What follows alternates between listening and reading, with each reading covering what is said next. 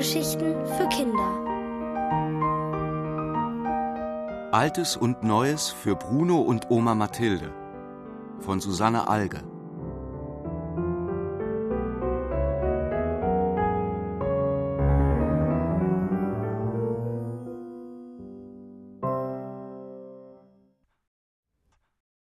Wie Bruno zum Turbogärtner wird.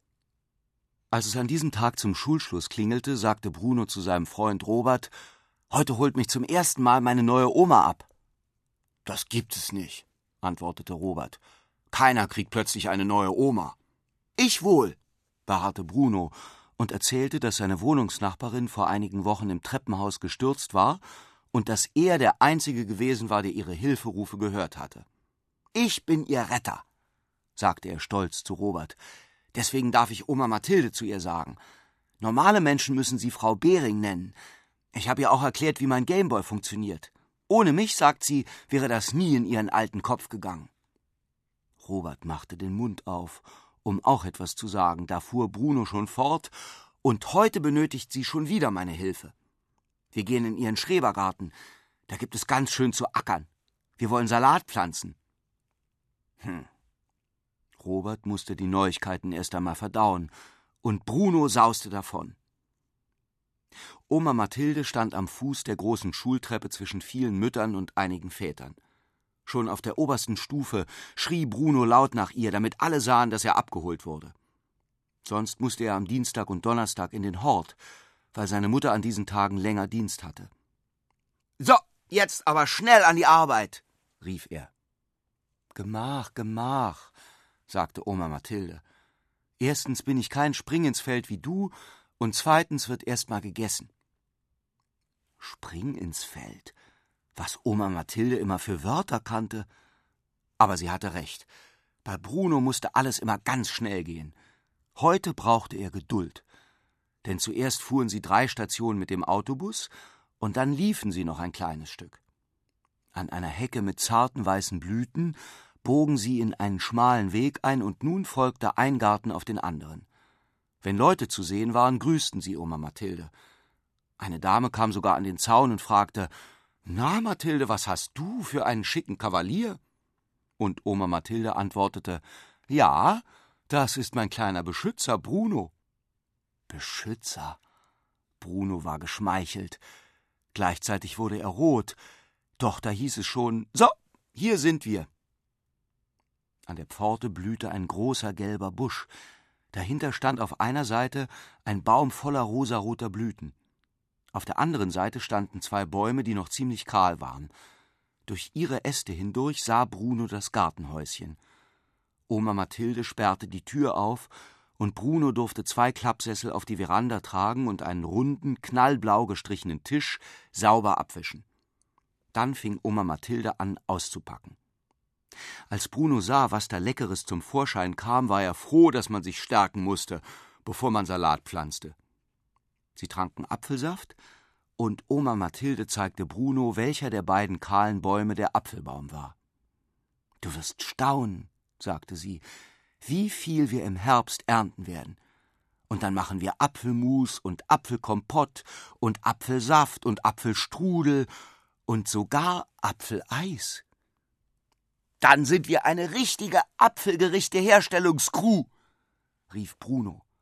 Und Oma Mathilde staunte. Wörter kennst du?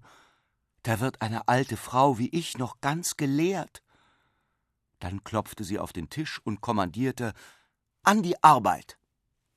Bruno sprang auf und schrie Ei, ei, Captain. Hinter dem Häuschen befand sich ein Schuppen. Während Oma Mathilde nach Gartengeräten kramte, streifte Bruno um den Verschlag und entdeckte Eisenrohre in ebenso knalligem Blau wie der Esstisch. Oma Mathilde, wozu sind denn die Rohre? Ach, die lass mal. Das verstand Bruno nicht.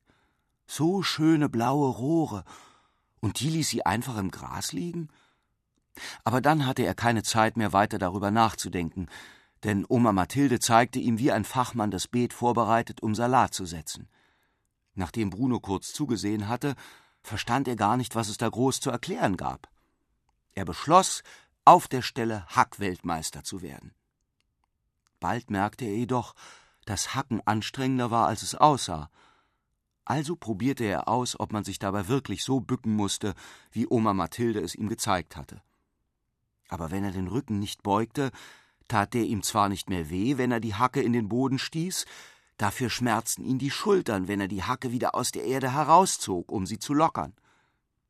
Mach ruhig mal Pause, rief Oma Mathilde, doch das kam für Bruno nicht in Frage. Dafür war der Streifen, den er bis jetzt gehackt hatte, noch viel zu schmal. Bruno versuchte mit weniger Kraft zu hacken und war begeistert. So spürte er die Bewegung kaum noch und kam schnell vorwärts.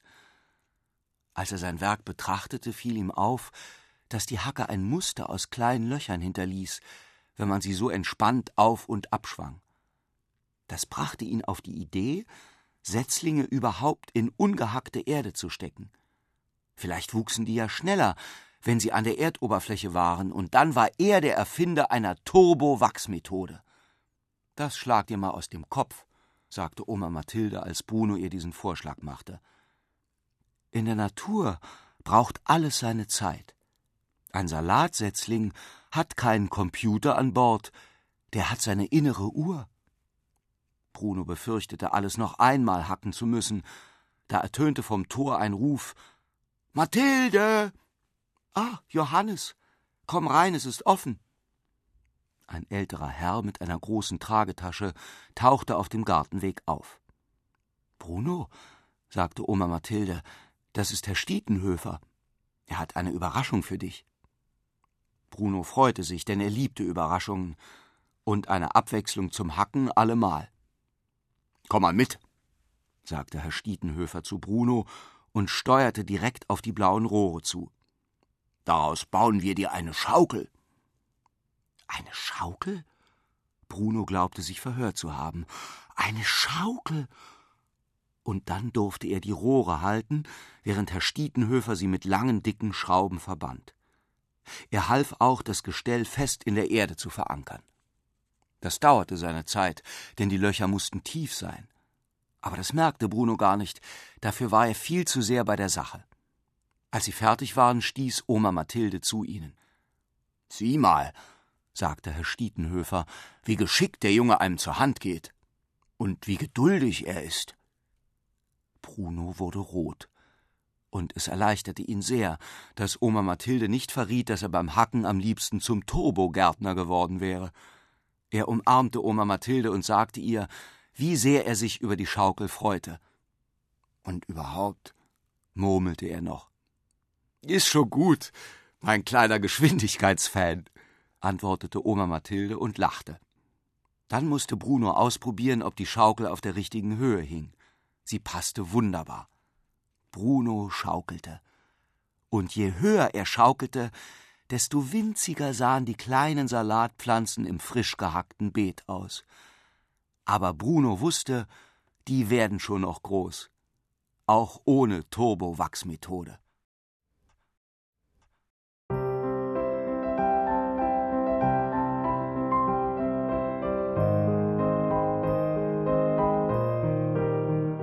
Ihr hörtet Altes und Neues für Bruno und Oma Mathilde von Susanne Alge, gelesen von Ulrich Mattes. Ohrenbär.